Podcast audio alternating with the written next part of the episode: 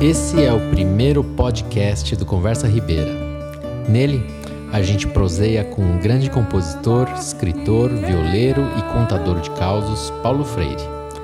Conversamos sobre as ocasiões em que nos encontramos ao longo dos últimos anos, sobre as músicas que tocamos juntos, sobre seu Manuel, mestre violeiro do sertão do Urucuia, sobre Folia de Reis, sobre cultura, idioma e mitologias indígenas e muito mais. Passa um café e nos acompanha?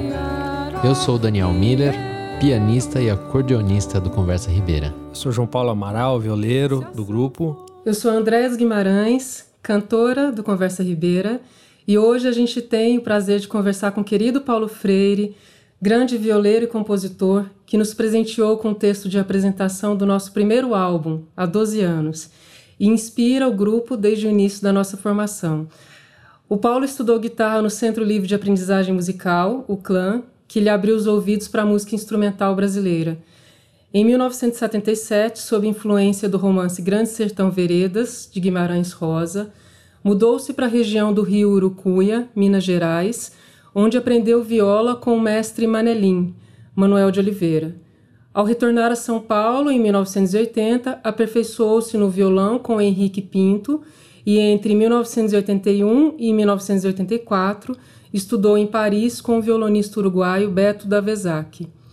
De volta ao Brasil, compôs trilhas sonoras para séries de TV, dando destaque para a viola, seu instrumento principal. Seu primeiro disco, Rio Abaixo, Viola Brasileira, de 1995, recebeu o prêmio Sharp de Revelação Instrumental.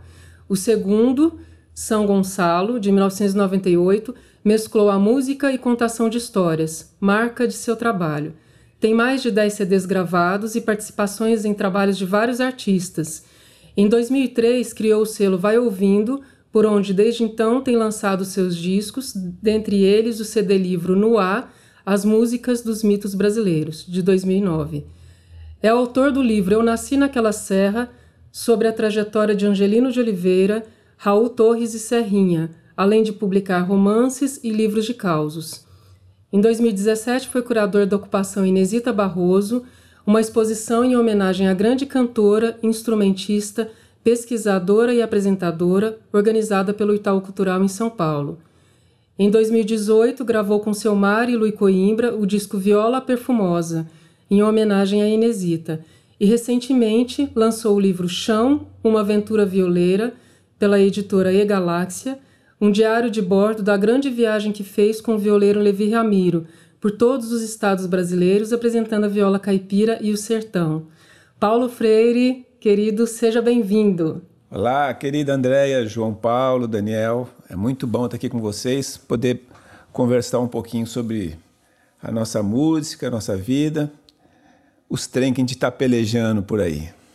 Bom, vamos contar um pouquinho do, de como é que foram as, as primeiras experiências aí de a gente se encontrar, né? É, primeiro, como o André falou, a gente teve a honra aí do Paulo escrever o texto do nosso primeiro, é, de apresentação do nosso primeiro CD, o Conversa Ribeira mesmo. E depois, acho que a gente, a primeira vez que a gente acabou se encontrando foi no palco do Sarau, do, do Espaço Cultural CPFL aqui em Campinas, quando a gente teve a oportunidade de tocar juntos, né? E vocês me ajudem aí. A gente teve, além do Paulo, se não me falha a memória, a, a participação do, do seu Badia não foi isso, Paulo? Você lembra disso? Ah, então, eu acho que foi a vez que o seu Badia veio, né? E foi interessante que, o, que, que quem viria nessa, nessa, nessa época era o seu Manuel, lá do Urucuia, mas ele se adoentou. Eu falei, não, tem que lhe trazer um, um, um caboclo à altura, né? Aí veio o seu Badia lá de Formosa e aí apresentamos junto lá na CPFL, foi isso mesmo. Faz tempo, né, João? Nossa Senhora! Eu lembro até hoje que eu fiquei completamente impressionado quando seu Badia dançou, se não me falha a memória, o Lundu, e fez aquela brincadeira de colocar o pé no bolso. Você se lembra disso? Sim, o seu Badia, ah, bom, é o seu Badia Medeiros, né, um mestre de folia, mestre de, de, de catira, mestre, é um mestre um monte de coisa. E eu, graças a Roberto Corrêa, tive a oportunidade de conhecer o seu Badia, de viajar bastante com ele. E assim, ele era um caboclo muito, ele é muito muito engraçado, muito divertido. E, mas teve uma história de vida muito difícil. Então acho que a, a, essa diversão toda assim que ele levava era para dar uma sossegada na vida. E eu aprendi demais com o seu Badia. E, e o seu Badia abandonou nós tem uns dois anos. Foi pro outro lado do corgo. Assim como o seu Manuel também, né, o Paulo, que foi tão importante para você. Fala um pouquinho do seu Manuel para a gente. O seu Manuel, conheci o seu Manuel em 77, quando eu fui morar lá no Sertão, depois de ler o Grande Sertão, né, como a Andrea falou. E lá no, lá no sertão do Urucuia, né? E lá no Urucuia, assim que eu cheguei lá, as pessoas já me falaram, falaram você, tem que, você tem que conhecer o Manuel. Chamava ele até de Manuel por fora, porque ele morava fora do Urucuia, né? E aí falava assim, não, o seu Manuel mora a meia légua boa daqui do Urucuia. Eu depois descobri que uma légua tem seis quilômetros, né? Meia légua tem três, uma meia légua boa tem uns quatro, quatro e poucos. então a gente foi na casa do seu Manuel, é, aí conhecemos ele, e aí ele começou a tocar viola, e eu, fui, aí eu me encantei muito, tanto pelo modo como ele tocava, como, a, como pela pessoa dele, né? Aí atormentei o seu Manuel demais, fiquei morando com ele uma, algumas temporadas, e eu trabalhava na roça com ele de dia, e à noite, fim da tarde à noite, ele ficava tocando viola, e aquele aprendizado de você ficar olhando né, para a pessoa e depois tentando, tentando imitar.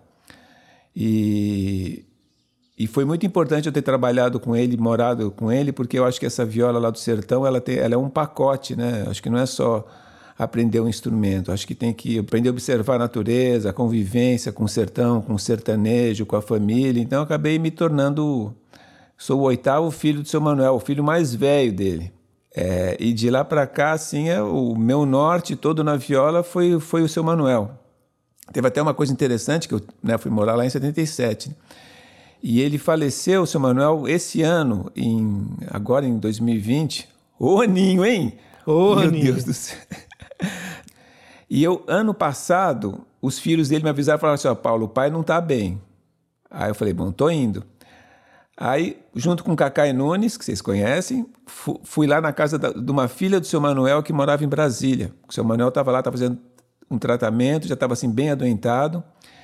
E aí, conversando com o seu Manuel, o seu Manuel com um balão de oxigênio ali na, na casa da filha e tal. Aí uma hora ele falou assim para a filha: Ô Valdinéia, pega a viola para mim. Eu falei, nossa, ele vai tocar, tudo fraquinho, né? Ela pegou a viola, ele falou, dá para o Paulo. Aí, bom. Aí ele falou, Paulo, toca um rio abaixo. O rio abaixo é um toque de viola que é uma coisa meio complicada assim de fazer e é um, e é um toque de viola muito característico lá do, lá do Urucuia. Aí eu toquei, né? Ele falou, é, Bom não tá, né, Paulo? Você tá tocando errado. Muito bom.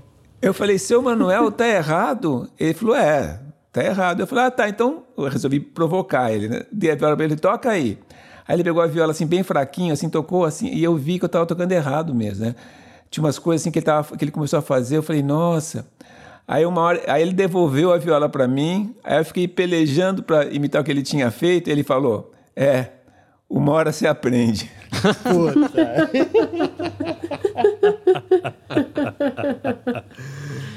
Muito bom.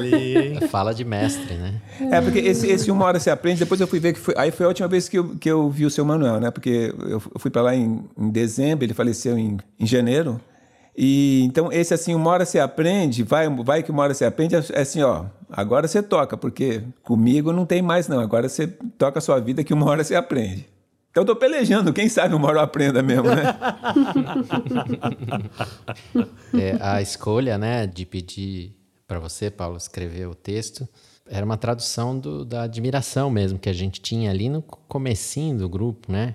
Eu lembro que em 2001 eu assisti um show seu em Tatuí, no Brasil Instrumental, naquele festival. E foi uma das semanas mais intensas da minha vida de estudante de música, porque foram dezenas de shows de, de todos os ídolos. Né? Tinha Banda Mantiqueira, tinha Ferragutti, tinha Hermeto. Nossa, tava a nata da música ali. E eu lembro que o seu show me impressionou num tanto. E, e foi e 2001 é o ano que começa a Conversa Ribeira, né? Então a gente ficou ali estudando muito juntos e ensaiando muito antes do primeiro disco, né? Que, que saiu só em 2008. E quando saiu, é, a gente quis o seu olhar, né? Para nossa música. E e que, que foi muito recompensador, porque as coisas que você disse, a gente se identificou bastante, a gente achou que, que era um sinal de que a gente estava no caminho certo, né? E, e a, essa ocasião da CPFL, que foi logo depois, né? Foi uma, uma ocasião não só de, de, de ouvir o que você achava do que a gente estava fazendo, mas, mas também da gente dividir o palco, né? E eu lembro que as propostas que você trouxe, né? É, me emocionaram bastante. A gente fez juntos o Tristeza do Jeca e com aquele você contando aquele caos, né? A, a, história mesmo do Angelino. Nossa, era difícil tocar aquilo e não derreter em lágrimas. Né? e, e, a gente tocou outras coisas também muito divertidas, né? Eu lembro do, do, do Round Midnight, do, do Thelonious Monk, você tocando na viola de coxo. E, e, eu acompanhando no, no, piano também uma, uma proposta que eu nunca imaginava que, que, que isso fosse possível, né?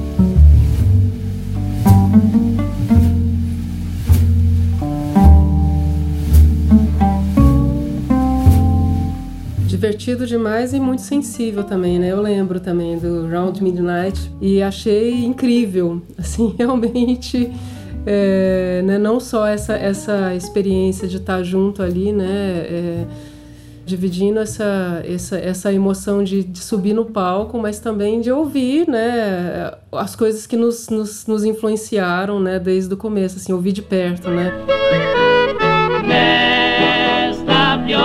Eu canto e gemo de verdade Cada representa uma saudade.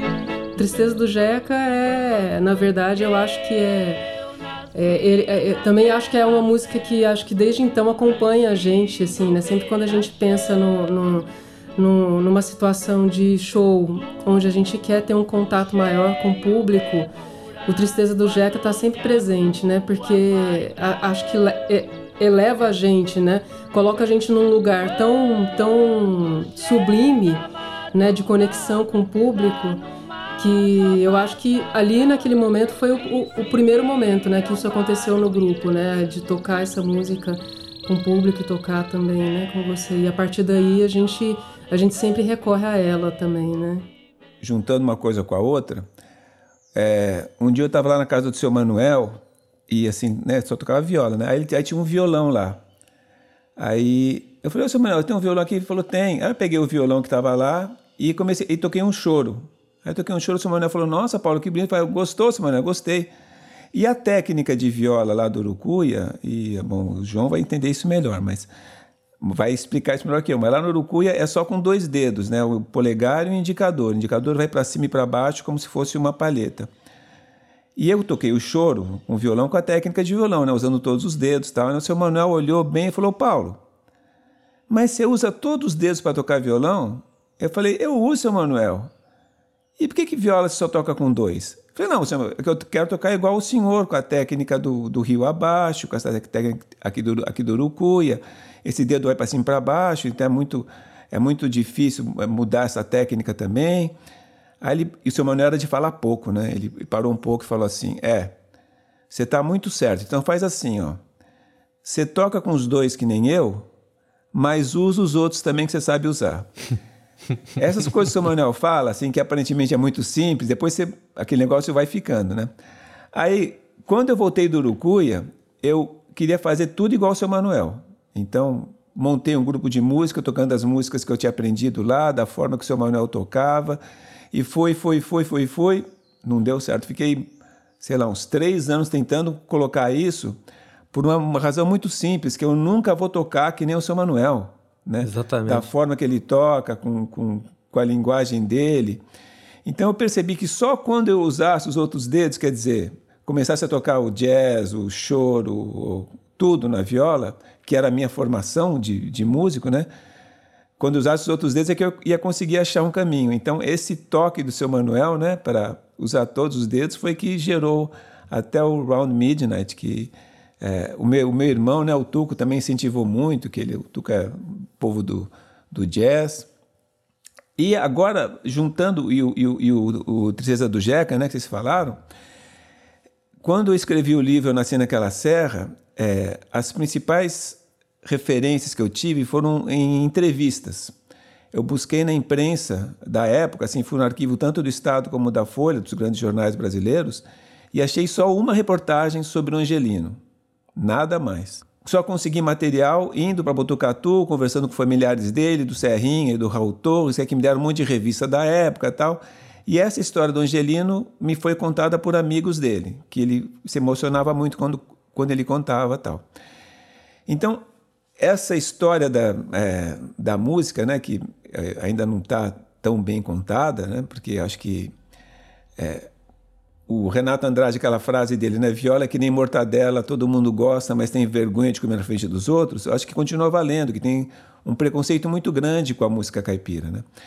E eu acho que o, o, o que me chama muita atenção também no Conversa Ribeira é essa seriedade e esse olhar sobre, sobre a música. Você pode chamar de caipira, né? Música do campo, do homem do campo. E, e essa força do grupo, né? Porque o Tuco, meu irmão, dizia assim que ter um grupo é que nem você ter sete gatinhos recém-nascidos e fazer eles andarem em linha reta, assim, um atrás do outro.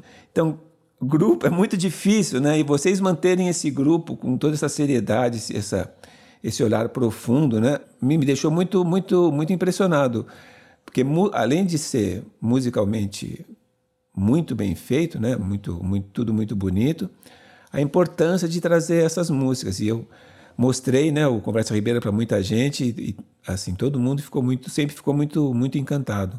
Podia falar bem de vocês aqui, não? Depois nós paga aquela pinga completa para você, né? Tava combinado. Aí né? sim. Bom, seguindo na nossa trilha aqui, acho que depois a próxima vez que o Conversa Ribeira teve o prazer aí de, de se juntar ao Paulo, foi uma vez que eu, eu fui escalado pelo grande mestre Nathan Marques para substituir ele em três shows com o Jean Garfunkel. E, e aí bateu uma data, né, do Conversa Ribeira. E, e aí a gente tivemos a honra de ter o Paulo aí. E aí, aí vocês vão contar a historinha aí, que eu, eu não tava, né? então.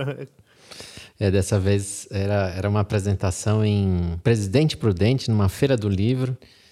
E foi muito legal, a gente pôde fazer alguns ensaios, né? E aí já não. É evidente que o que aconteceu não foi uma apresentação do Conversa Ribeira, quer dizer. Era eu e a Andréia trazendo um pouco do repertório em, em duo e, e outras coisas, né? Que a gente resolveu experimentar fazer nesse encontro com o Paulo, né? Quer dizer, a gente fez questão de fazer o Tristeza do Jeca, que tinha sido aquela experiência tão bonita na CPFL, mas também outras coisas. Eu lembro que a gente tocou é, Primavera, do, do Wisnik, que é uma música linda, linda, e outras composições do Paulo, Pedro Paulo, né? Tão bonito, marcante do repertório dessa época do Paulo.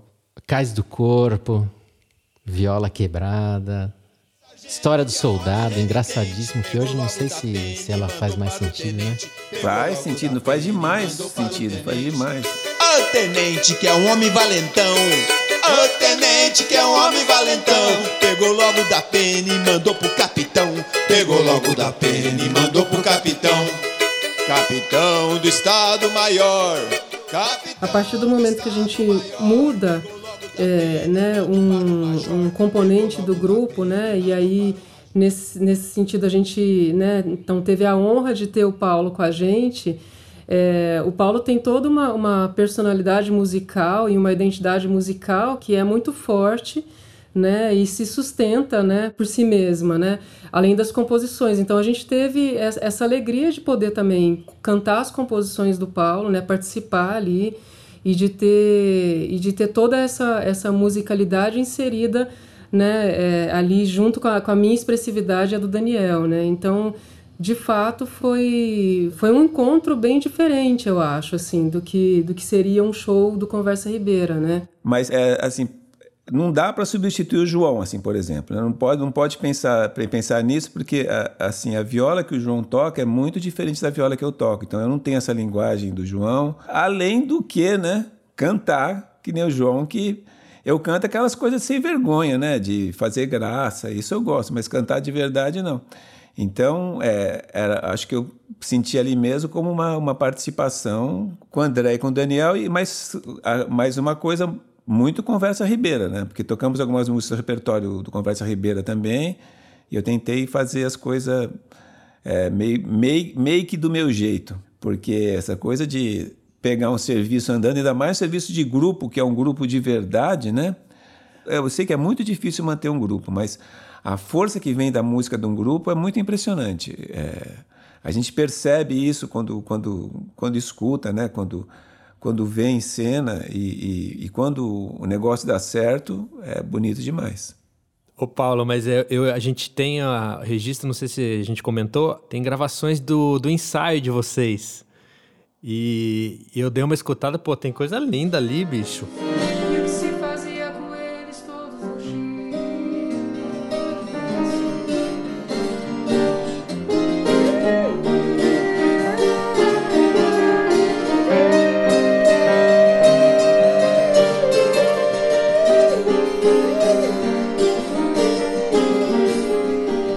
Essas gravações aí eu achei assim recentemente aqui no meu computador, nos meus arquivos, porque eu estava agora na época da, da pandemia, eu estava fazendo canções para sobrevivência, né, lá minha sériezinha lá do Instagram, e eu queria cantar uma, a música do Paulo, Cais do Corpo. André, você você apresentou, você fez essa música sozinha tocando piano assim, tudo? Apresentou? Então, não, eu tava tentando, né, assim. Nossa, pegar umas aulas com o seu Paulo aí, ó. Vai sair, aí eu te mando.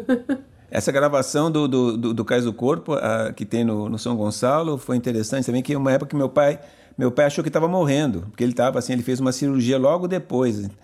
Ele não foi ao estúdio. A gente levou um, um porta-estúdio na, na casa dele, porque ele, ele ia se internar dali a dois, três dias. Então ele, ele, ele disse que ele gravou aquilo como se fosse meio a despedida dele.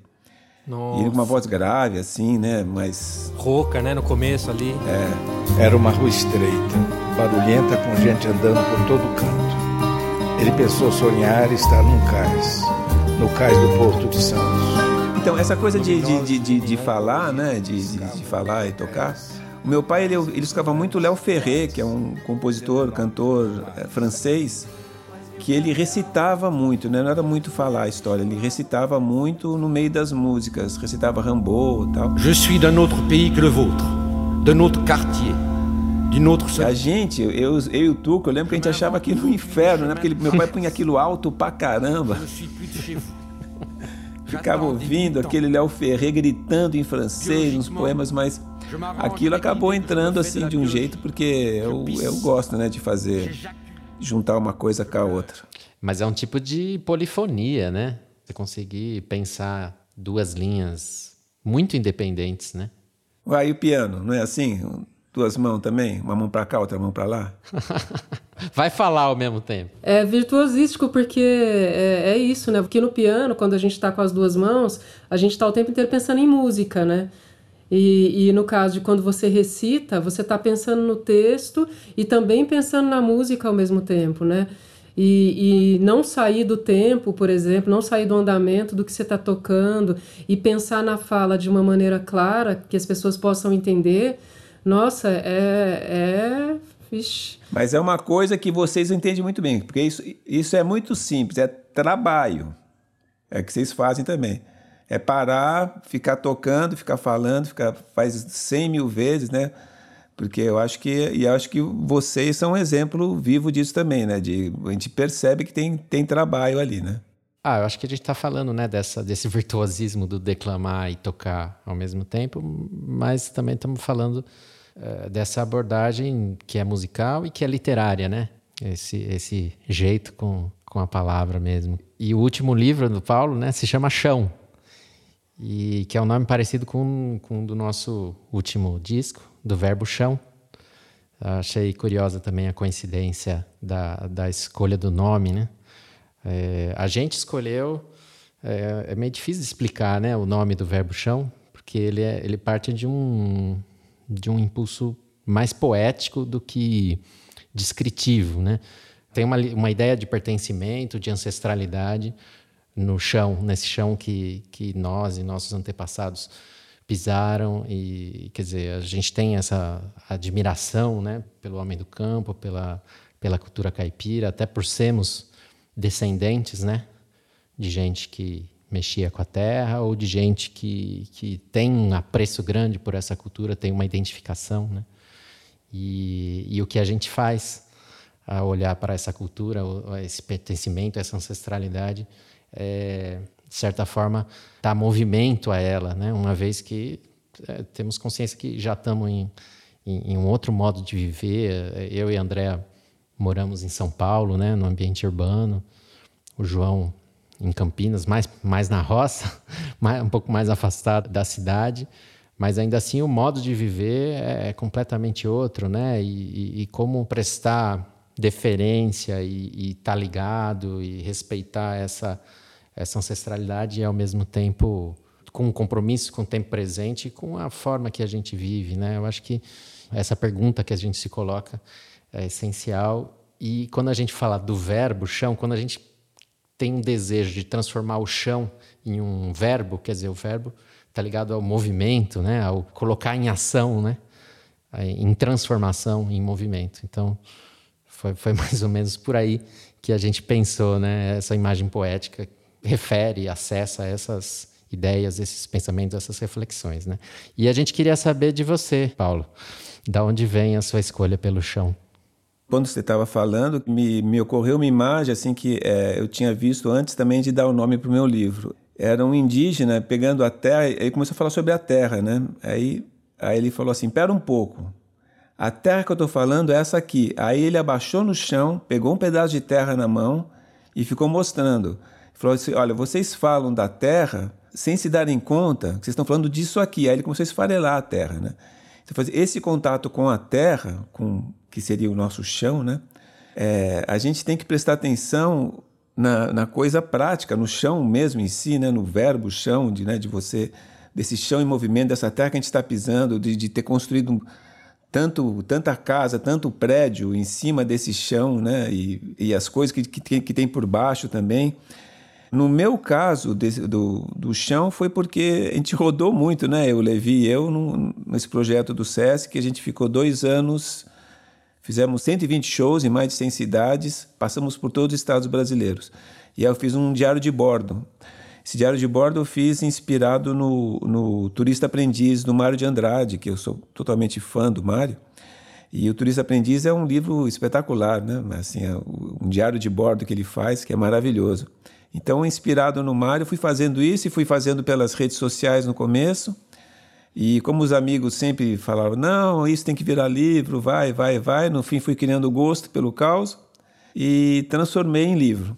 Então, lancei como e-book, mas depois eu senti vontade de lançar o físico também, papel, porque, gente, esse mundo em transformação, assim, às vezes a gente meio que perde o chão, perde o chão, e eu acho que falta chão para esse mundo também. Eu acho que falta esse chão, né? Falta você pegar um livro na mão, papel na mão. Eu não sei se isso é, se isso é muito conversa de velho, né? Mas para mim eu sinto muita falta. Yeah,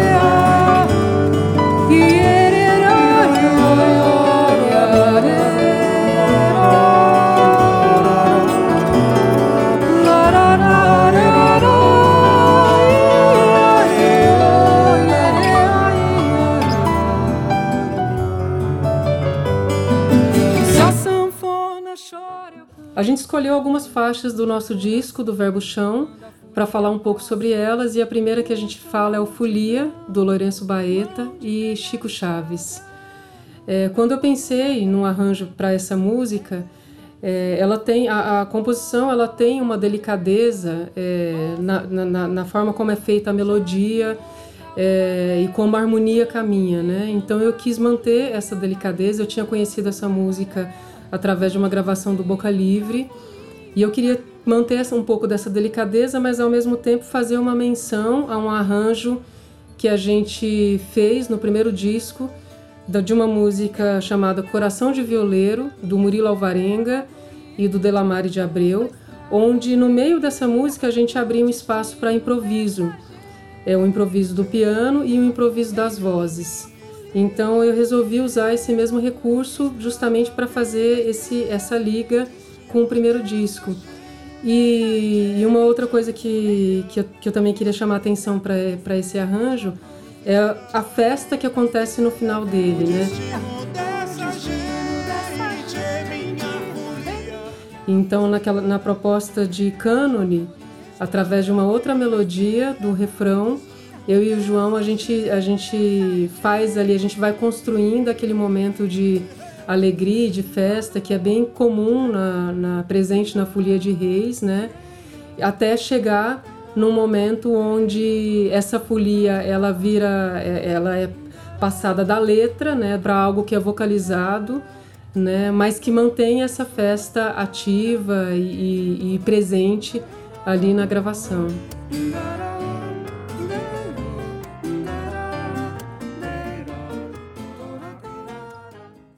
É, eu, eu aprendi a tocar viola é, muito durante as folias também, né? E eu acho muito importante, meio que fundamental assim para o violeiro da roça para se encaminhar no instrumento. E eu acho que tem isso que a Andrea falou, é, dessas festas, é, e também que eu, eu senti no arranjo, é uma coisa assim muito subjetiva, né? Mas é que lá no sertão, por exemplo, não tem aqui, ah, olha o violeiro ali, olha o sanfoneiro. Não, é o Manuel, é o seu João, que é agricultor, que é pescador, que, que, que é marceneiro e que também toca viola, também toca, e também sai nas, sai nas folias. É, o, o, seu, o seu Teófilo, que é imperador de folia, mas é o seu Teófilo. Então, eu acho que trazer essas pessoas para o meio da arte que está sendo feita, né? E eu acho que as folias é bem isso, porque é esse, é esse momento que, que, que, as pessoas elas são os foliões, né? Aquele, o, o marceneiro, o, o, o, vaqueiro, eles são os foliões que têm uma, têm uma função importante na folia. No caso da Folia de Reis, que é anunciar o nascimento de Jesus e ficam andando de casa em casa até chegar no dia 6 de janeiro e fazer uma grande festa, que é o dia que os reis magos chegam para para adorar Jesus, né? E essas festas, elas, elas são muito importantes porque, porque elas preservam essas músicas do jeito que elas são feitas há centenas de anos, né? Assim, com, com as modificações de, de cada lugar ou de cada é, geração que passa, sempre tem alguma coisa, mas ela carrega esse, esse DNA, assim, muito forte. Então você, eu acho que fazer arte a partir dessas manifestações é super importante. Então, tanto a, essa composição é linda, né? E, e o arranjo também jogou ela para um, um outro lugar. Folia é uma coisa boa, absurdo. e, é, e é, é interessante que ela, ela não é exatamente uma folia, né? É uma, é uma celebração dessa manifestação, né? Usando outra forma, outros recursos. É, é, é assim, é, é, é uma observação, é a visão de quem está de fora da folia, né? Não é, não é do, do folião. Que eu acho que é meio isso que o seu Manuel falava para mim também para usar os outros dedos, né? Que se eu for, se eu for fazer uma, se for fazer uma folia de reis, nossa, é, é bonito, tal, bonito, mas aí você pega o, o seu Manuel, qualquer um de lá toca a folia de reis, putz, aí você vê a importância, né? Então, é, acho que é uma, é uma visão nossa que também aquilo, isso também pertence a nós, né? E uma visão super sensível também, né? É o, é o olhar de quem está ali de fora, mas sendo tocado profundamente por aquela festa, né? É o mais verdadeiro, né? É o lugar que a gente encontra também para fazer a nossa música com reverência, com respeito, mas também fazendo o nosso olhar, né? Tem um negócio engraçado que, que lá, no, lá no, é, no sertão, né, quando você, sai, quando você sai nas folias, as, as, primeiras folias eu saía só de fora mesmo. Né? Depois eu me deram a toalha do folião, andei algumas folias como folião mesmo. Mas nas primeiras eles chamavam de. É, dois, dois jeitos eles chamam quem fica acompanhando a folia só ficar só olhando, né? Um é, é, é o come queijo, né? Que você fica, você sai com a folia só para comer os agrados que eles dão para o sulhão depois, cada, cada casa por onde passa dá um agrado. E o outro é derruba a cerca. É porque você fica escorado em alguma cerca assistindo eles cantarem. Sempre acontece. Em 2017, João foi, foi na ocupação no Itaú Cultural da Inesita, mandou uma mensagem no, no, no, para a gente falando: não, vocês têm que ir. E eu fui. E fiquei realmente muito impressionado em aprofundar o que eu conheci. Eu sempre admirei, né? A Inesita Barroso, mas a partir de, dessa percepção da, da história toda, da trajetória toda dela, é, foi de impressionar o caboclo. A gente está trazendo essa conversa aqui porque o Paulo foi o curador da exposição, né? E aí, complementarmente à, à ocupação, teve o site, né? O, no gravador da Inesita, onde um acervo enorme de gravações, inclusive gravações que ela fazia no gravador, né? Domésticas, isso. Tá, tá tudo lá, muita coisa que ela foi acumulando e tal. E na pesquisa para o repertório do, do Verbo Chão, esse material foi importantíssimo. Eu ouvi tudo que tinha no site e, e duas canções foram selecionadas ali. A gente se encantou pelo Burro Chucro e pela Moda da Onça, que a Inesita diz que recolheu em, em Tapecerica da Serra na década de 40, uma canção de domínio público tão interessante que te, traz essa força mesmo do, do, do coletivo. Apartei Mato Virgem, botei roça de ubem, surucucu e braúna grossa. Encoivarei, botei fogo, não queimou. Abrantei, mode o bicho pintado, não coiei. Inesita Barroso? A Inesita Barroso, quando a gente foi fazer a, curadoria pelo Itaú Cultural, foi assim maravilhoso, que o Itaú deu todas as condições, né? um monte de gente trabalhando, pesquisando. Fui no acervo dela, conheci todas as coisas dela e, e toquei na viola que ela tinha. E assim, fiquei por conta da Inesita alguns meses, né? E quanto mais eu entrava na vida dela, mais eu ficava impressionado com a importância. Eu, assim, coloco a Inesita do lado de Mário de Andrade, de Vila Lobos, porque, assim, ela tem mais de 80 discos gravados, é muito disco. E, e não é só música caipira, né? O, o, o Viola Minha Viola, todo mundo conhece a Inesita, é a ponta do iceberg. Ela tem músicas gravadas do, é, do Brasil inteiro, tem um CD dela de danças gaúchas, que acabou sendo adotado por várias escolas lá no Rio Grande do Sul, porque eles não conheciam mais as danças como, como eram as músicas, começaram a adotar. E tem músicas é, lá do Amazonas, do Nordeste. É muito rica a discografia dela e sempre com esse amor à terra muito grande, né? E, bom, a Inesita tem histórias fantásticas. É, quem não foi à exposição, né? Que, mas. é bronca para vocês que estão aí na sua casa que não foram. Ai, ai, ai. Eu fiquei tão é. bravo que não foram. Andei brigando com um monte de gente, porque é, é muito importante mesmo. A figura dela era muito impressionante.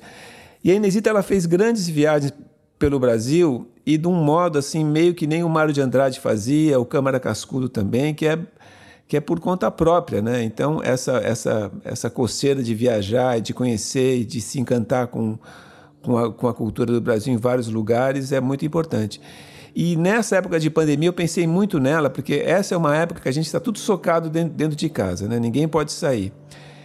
E eu acho que esse encantamento que a gente tinha pela, pela, pela, pela internet, né? Pelos, pelas redes sociais, como a gente está sendo obrigado a ficar nesse mundo, a gente vai se cansar, a gente já está cansado, né? mas vai se cansar mais ainda.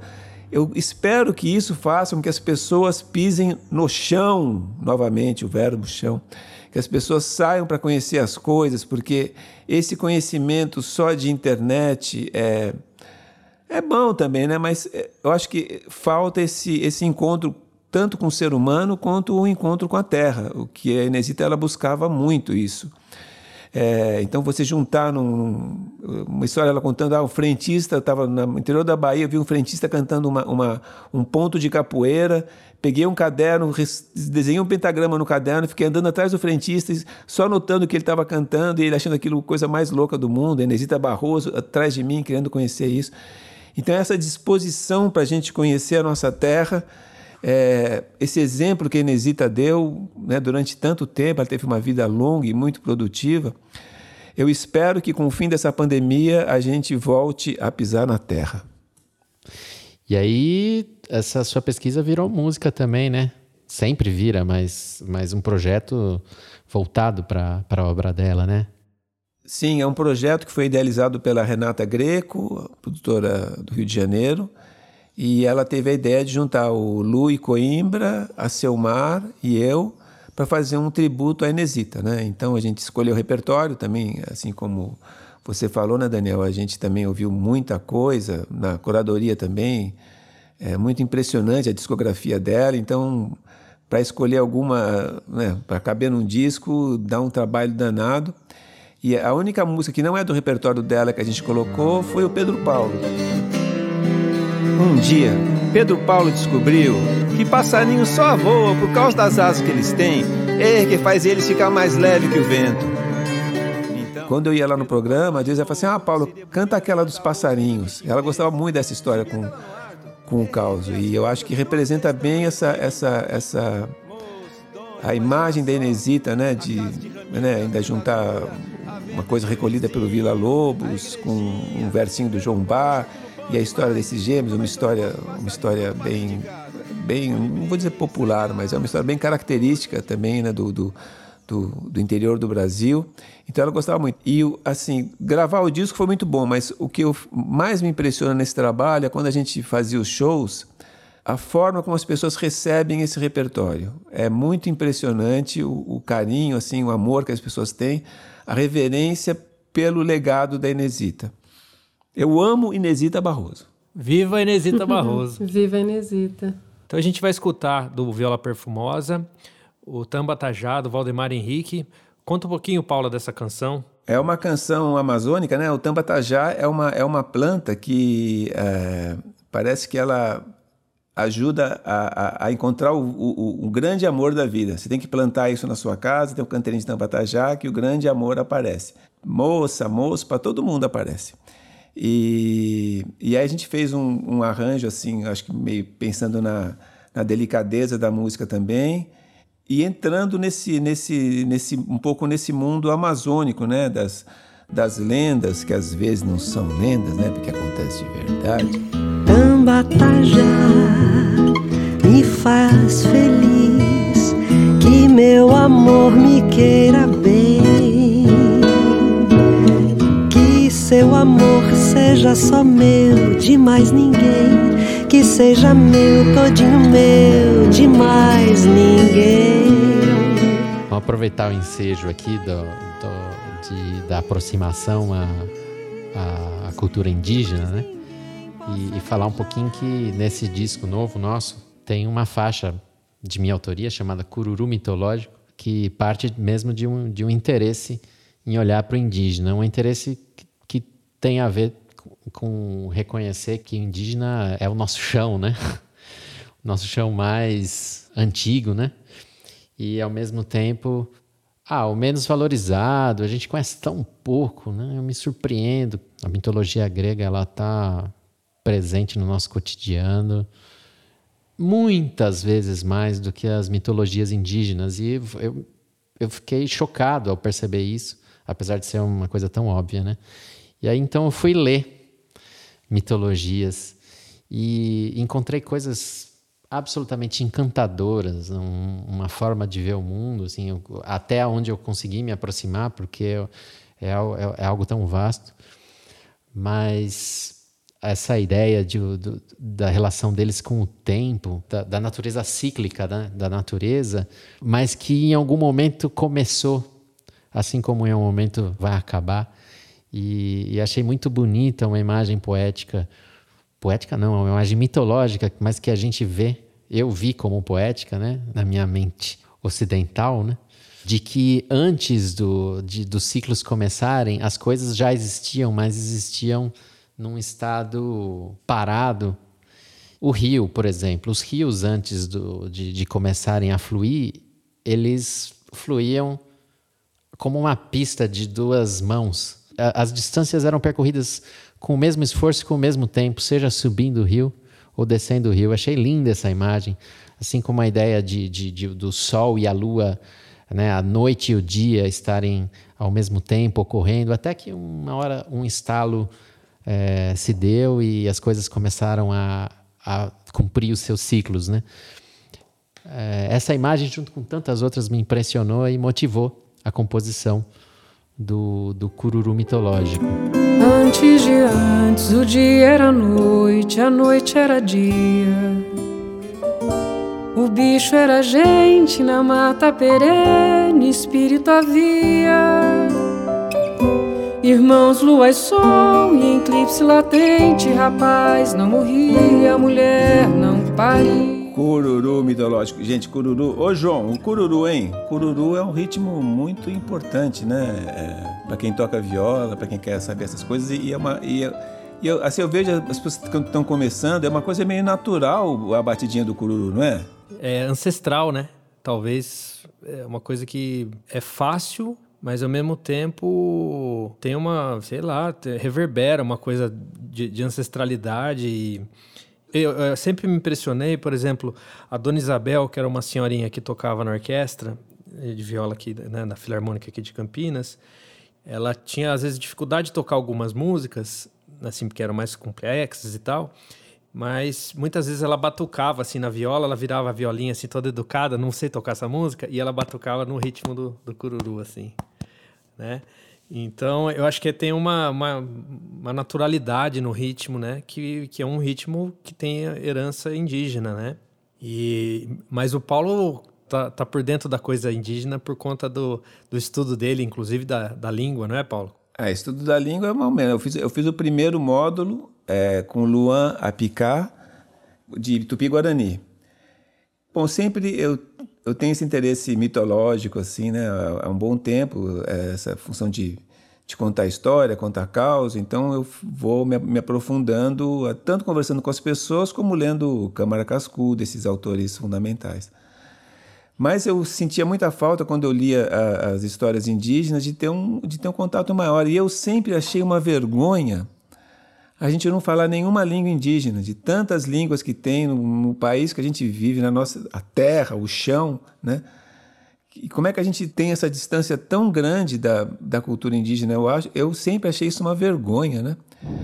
E aí a gente às vezes vai criando um pouco de vergonha, né? Então eu entrei nesse curso do Luan, porque o aprendizado do Tupi-Guarani é, é, é, muito diferente de, de qualquer aprendizado de né, de francês ou de inglês, que eu, que eu já estudei, mas as formas são totalmente diferentes, a, o, o, modo de você se expressar é diferente, é, a gramática é totalmente diferente, os sons mesmo que a gente fala também tem muitas diferenças, e as palavras têm sentidos é, diversos também. Então, para você formar uma frase, uma simples fra frase em, em tupi-guarani, você tem que mudar uma chave grande na sua cabeça. E ele dava as aulas da aldeia, né, pela, pela, pela internet. Ele, ele mostrava aonde que ele estava e as pessoas às vezes iam conversar com ele, o, o irmãozinho dele. Fiz o primeiro, o primeiro módulo e achei uma vergonha, porque já começou o segundo, eu vou ter que pegar uma outra turma porque eu não consegui seguir. A vergonha só aumenta. A vergonha só aumenta, João. É muito bom isso, porque a gente sabe, né? Quanto mais a gente conhece uma coisa, mas a gente vê que a gente não conhece nada, né? Assim, é uma vergonha, a gente vê que a vergonha aumenta também, porque é, é, a gente vê a importância que isso tem para a nossa terra. E como isso, isso não, não é visto, é desvalorizado, e os, esses governos que passam não têm um olhar nenhum né, para isso, e a gente vai acabar pagando lá na frente, como eu acho que a gente está pagando agora, com essa pandemia, com esse descontrole da natureza, da, desse descaso com a natureza, né? Com os povos indígenas também, que deu nisso, nisso que está dando hoje em dia. Por isso nós estamos tudo socados dentro de casa, castigo. E o Curupira, Paulo?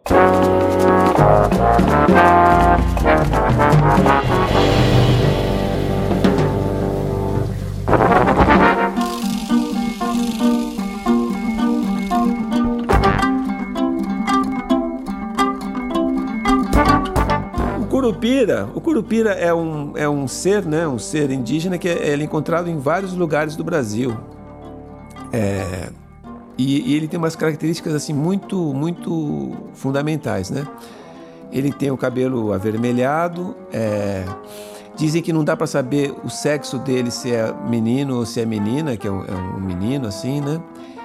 E ele tem os pés virados para trás, e, e, ele é um cara meio nervoso, eu poderia dizer. Porque assim, não é que nem um saci que esconde ferramenta, que apronta, que faz a pessoa se perder, não. O curupira, se alguém faz uma coisa errada na mata, se alguém suja um rio, se derruba uma árvore centenária, ele é capaz de matar essa pessoa, mas matar mesmo, né? Então, os relatos que existem né, de surras muito grandes, os portugueses falavam isso, né? andando no meio do mato, davam surra de um curupira porque ele tinha matado uma porca que estava prenhe, cheio de filhotinho na barriga. Aí diz que quando é um trem desse ainda, aí, aí que ele fica enfesado mesmo e bate, bate e é capaz de matar mesmo, né? E o curupira, eu acho assim, muito legal nele é que ele tem um esse pé para trás, né? Esse pé para trás porque ele é, apesar de ser uma pessoa violenta, é uma pessoa violenta. O povo lá no sertão diz uma frase assim: ignorância é ruim, mas serve às vezes serve. Então essa ignorância corupira eu acho que é fundamental de, de, de defesa da, da, natureza, de defesa da nossa terra, da, da nossa cultura. Mas esse pé virado para trás significa que ele ele está andando para frente, mas ele tem esse esse todo essa profundidade é, da terra mesmo. Ele representa a terra. Então anda para frente com o pé virado para trás. Então os dois grandes exemplos que eu dou de curupira na área musical Olha do lado de quem vocês estão, hein? Dois. Conversa Ribeira e Miles Davis. Nossa! Tá bom pra vocês? Não. É, não, desculpa. Nossa senhora. Acho que não é bom. Isso aí nós vamos recortar do programa, essa mentira que você falou. é, porque esse exemplo, assim, né? Assim, pensando, pensando no Miles, né? Quantas coisas ele atravessou, quantas é, diferentes formas musicais ele atravessou, né? Durante a vida dele, quantas pessoas ele formou os músicos camaleão. dele sempre. Camaleão, né? E sempre com aquela qualidade lá em cima, né? Nossa né? Senhora. Então, o, o, Conversa Ribeira também, assim, que, que, que, que, mantém esse pé fincado, assim, no, esse pé virado para trás, fincado no nosso passado, mas com toda a liberdade de, de poder ir para frente, de fazer so, as, suas, as suas criações e, e, e, tocar o barco, né? Tocar o barco com, com força, um barco com, de um grupo, né? Que não é uma pessoa só tocando. Então, isso tem uma força cada vez maior. Então vocês prestem atenção, viu? Você tem uma responsabilidade muito grande. Bom, pessoal, a prosa está muito boa, mas a gente precisa encerrar aqui o nosso podcast. Lembrando que a gente, esse é o primeiro, ainda vai ter mais um. E a gente queria agradecer muito a presença aqui do Paulo. É, a conversa foi muito boa. E considerações finais, mestre Paulo Freire. Ó, eu que agradeço, João. Faltou só o cafezinho, o pão de queijo, o bolo. Ai, ai, ai. Mas nós vamos encontrar muito ainda. Vamos fazer muita, muita arte junto. É, reitero aqui que eu sou muito fã do Conversa Ribeira, das pessoas também. E vamos atravessar, gente. Esse, esse período está meio difícil, mas nós, nós somos corajosos demais. Nós vamos atravessar para poder lá na frente poder abraçar de verdade e continuar tocando esse nosso barquinho. Um beijinho para vocês, um beijão, abraço e um abraço apertado, o suspiro dobrado. Do que que é essa música, Andréia? De amor sem fim, ué. Ah! Beijinho doce, né? Amor sem fim. Amor sem sempre. fim. e eu queria aproveitar também, então, para convidar o público, todo mundo que está aqui ouvindo a gente, para nos acompanhar nas redes, né? O Conversa Ribeira e o Paulo Freire também, todos nós estamos com os trabalhos nas redes sociais e convidar também o pessoal para assistir os videoclipes do Conversa Ribeira no YouTube. É, e ficar atento aí, logo mais a gente vai ter novidades. A gente também espera é, se encontrar logo, né? Que a gente possa tanto fazer os shows, fazer apresentações é, solo, Conversa Ribeiro, ou com, com, com Paulo Freire como convidado. E quem sabe aí um projeto mais para frente, né? Obrigada, viu, Paulo? Foi um prazer. Queria só fazer uma confidência rapidinho antes de finalizar, que eu acho que o Paulo não sabe, mas a, a culpa da primeira viola que eu comprei foi do Paulo. Eu assisti também naquele Brasil Instrumental que o Daniel comentou, assisti o workshop dele, aí depois no finalzinho lá eu já estava encantado com o disco dele com, com o Rio Abaixo, né? E já estava ouvindo lá o Mosquitão, a Seca, aquele som todo na minha cabeça. É, e aí eu fui falar com o Paulo, pô, Paulo, me dá uma dica, uma violinha para eu comprar, né? Que até então não tinha uma viola, né? E aí ele falou, ah, vai lá na fábrica da Xadrez, né? Acho que é uma violinha barata, boa. E aí eu fui comprar e eu comecei a tocar viola em Rio Abaixo, não em Cebolão, viu, seu Paulo? Sua culpa. Nossa, João, por que que você não continua no Rio Abaixo? Larga esse cebolão pra lá. Cebolão não presta pra nada, João. Não é? Não tinha mestre pra ensinar nós no Rio Abaixo. Muito difícil. Tem que ir lá por Urucuia ou pegar aula com o Paulo Freire, que não dá aula. Então, eu fui pro Cebolão. A, a carne foi fraca. não tive coragem. Muito Valeu, bom. gente. Muito bom. Valeu. Obrigada, gente. Este podcast é uma realização da Secretaria de Cultura do Estado de São Paulo. É uma das ações do projeto Conversa Ribeira do Verbo Chão, contemplado no edital do PROAC. Neste podcast ouvimos as vozes de André dos Guimarães, João Paulo Amaral, Daniel Miller e Paulo Freire, mas também de Léo Ferré, Roberto Freire, Selmar, Tunico e Tinoco. Também ouvimos pequenos trechos de composições de Alvarenga, Angelino de Oliveira, Daniel Miller, Lourenço Baeta e Chico Chaves, Paulo Freire e Roberto Freire, Renato Teixeira, Telônios Mon e Valdemar Henrique. A edição de áudio é de Daniel Miller, a finalização de áudio de Marcelo Sec e a produção executiva da Heloísa Oliveira. Até o próximo.